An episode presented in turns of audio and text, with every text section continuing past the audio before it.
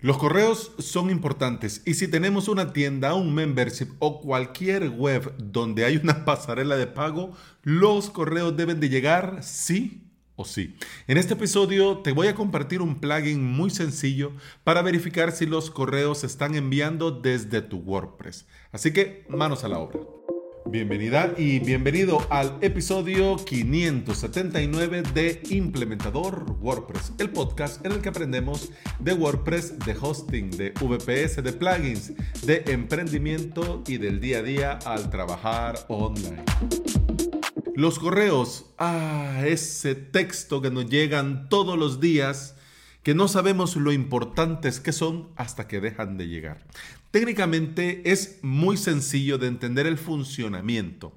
Y como este no es episodio de miércoles en el que hablamos de hosting VPS y de esta maravilla de crearte tu propio hosting, pues en este episodio, a manera de introducción a los detalles técnicos del plugin, vamos a ver lo más básico y lo más clave del funcionamiento de un correo.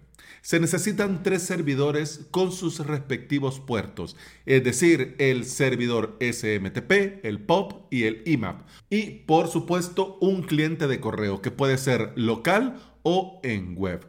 El servidor POP es el que recibe los mensajes mediante el protocolo POP y almacena los correos sin dejar copia en el servidor.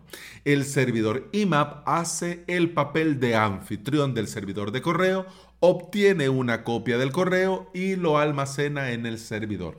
El servidor SMTP es el encargado del envío y de la transmisión de nuestros correos desde nuestro servidor hasta el destino. Por eso es importante y te va a sonar mucho esto del SMTP. Si usas hosting compartido, tu empresa tiene que proveerte de un servidor SMTP para enviar todos los correos desde tus WordPress. Si sos de los valientes, valientes que buscan siempre lo mejor y usas VPS y te has creado tu propio hosting VPS, tenés que saber que en tu servidor el panel de control pone a punto tu propio servidor SMTP utilizando el paquete llamado Postfix. Con este paquete tenés garantizado que los correos de todos los WordPress en tu VPS se van a enviar correctamente. Pero, pero, pero, pero, algunos proveedores de VPS bloquean los puertos que utiliza el protocolo SMTP. ¿Por qué? ¿Para qué? Para impedir que los cibercriminales contraten servidores para envío masivo de spam. En caso que tu proveedor bloquee el puerto de salida, el puerto de envío, en la mayoría de casos basta con ponerte en contacto con soporte y solicitar la apertura del puerto y asunto arreglado. Pero pero, pero, pero, pero, yo no te recomiendo. Por el tema de la seguridad, por el tema del rendimiento, yo no te recomiendo utilizar el postfix en el servidor. ¿Por qué? Porque la gran mayoría de empresas de correo, Microsoft con Outlook, Google con Gmail, si detecta que este correo viene de un servidor X, de número tal y cual, automáticamente manda este correo a spam. Entonces, mm, ¿qué sentido tiene tener ahí el postfix instalado? ¿Qué sentido tiene tener ahí este servidor gastando recursos? Eh, si todos los correos que se van a enviar desde tu servidor van a llegar a spam. No tiene ningún sentido. Entonces, yo por eso te recomiendo delegar toda la tarea dentro de cada WordPress utilizando un servidor SMTP externo.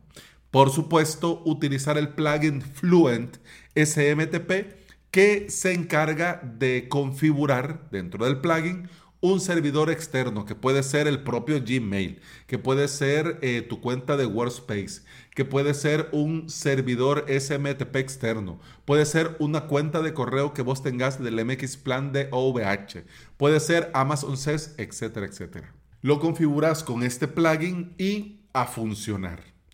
Te va a informar Fluent SMTP si tus correos se envían correctamente. Y en caso de haber un fallo vas a poder ver el error, corregirlo y reenviar el correo una vez que hayas corregido todos los errores. Pero para un test fácil y rápido, te recomiendo en este episodio el plugin WP Test Email. Con este plugin vas a ver, te va a agregar el plugin una vez que lo instales y lo actives, te va a agregar un enlace dentro de las herramientas de tu WordPress con el campo To para que pongas el correo al que querés que llegue la prueba.